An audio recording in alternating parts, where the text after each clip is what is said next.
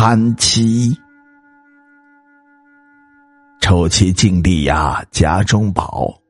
何况小莲不丑，就是憨了点儿。你有什么不满意？也不看看家里啥情况，给你说上个媳妇就该烧高香了。母亲絮絮叨叨的说，李柱垂头丧气的坐着不吭声。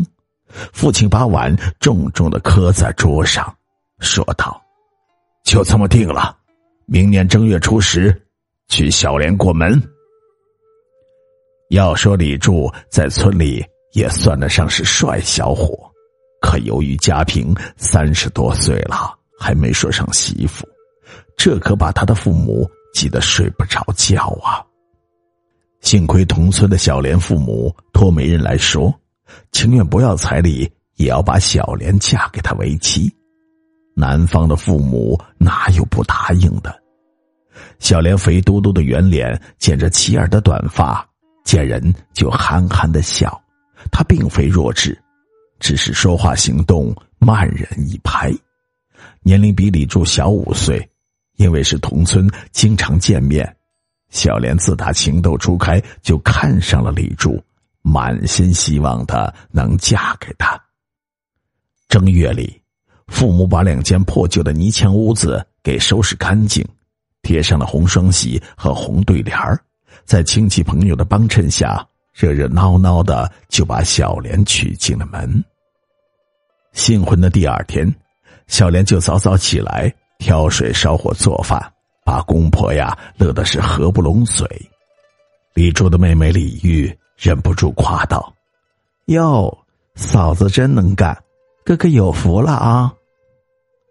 次年，小莲生了一个儿子。这年。农村里实行了承包制，李柱家分到了五亩地，家里劳动力多，都是干农活的好手，粮食年年丰收，日子自然就慢慢的好了起来。到了第五年，家里就造起了两层的砖瓦楼房。李玉呢，这年出嫁，他悄悄对哥哥说：“哥哥呀，嫂子虽然憨一点。”可自从她嫁到咱家，家里的境况一年比一年好，她的勤劳呀，功不可没。她是咱家里的夫人嘞，你可不能欺负她。李柱默默的点了一点头。这年打从立夏开始，天就没有下过一滴雨，每天几乎都是明晃晃的太阳，偶有黑云飘过，人们满心希望的来一场瓢泼大雨。然而雷声响过，狂风一起，黑云就散了。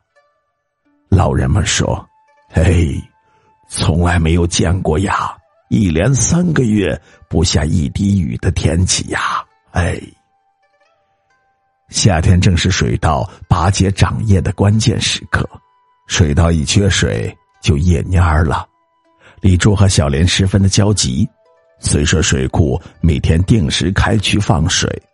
但是地多水少，加上离得远，水流到他们田里时已成涓涓细流。一天傍晚，李柱看着浅浅的水线说：“不行啊，这么下去，秧苗非枯死不可。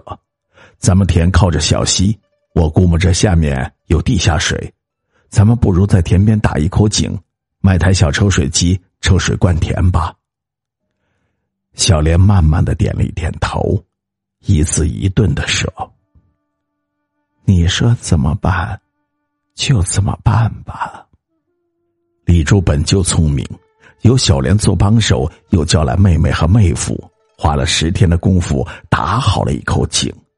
井下果然有泉眼，清水是源源不断的抽出来，五亩田都得到了灌溉。只不过天实在是旱得厉害。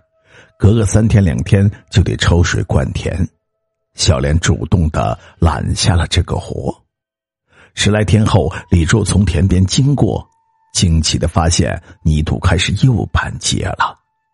远远的，他看到小莲和同村的刘婆婆坐在柳荫下聊天刘婆婆六十多岁，无儿无女，和老伴耕种了两亩多的稻子来过日子。李柱心想，莫不是妻子把水引到了刘婆婆家的田地里了？李柱来到刘婆婆的田边一看，果然如此。他没有生气，而是暗暗的赞许了韩琦，于是悄悄的走了。秋后一连三天大雨滂沱，彻底解决了旱情，但雨水过猛过急，小溪的溪水暴涨，直逼西岸。傍晚，李柱担心溪水漫上了西岸，青蛙的激情会毁于一旦。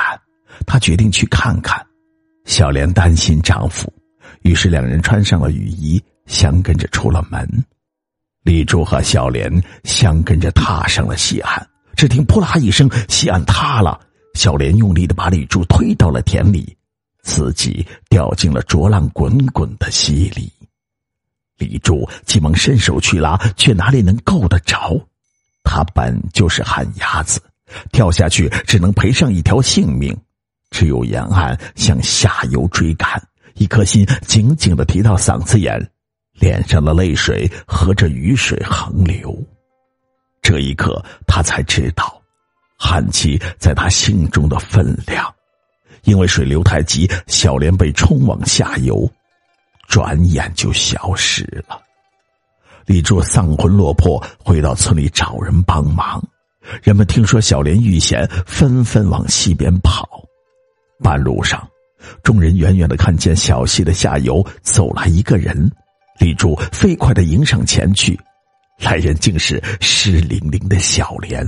李柱一把抱住他，喜极而泣。小莲憨憨的笑着说：“好险，还好我从小玩水，下游水流平缓，我才游上了岸。”李柱紧紧的抱住了韩琦，生怕一松手，妻子便会不翼而飞。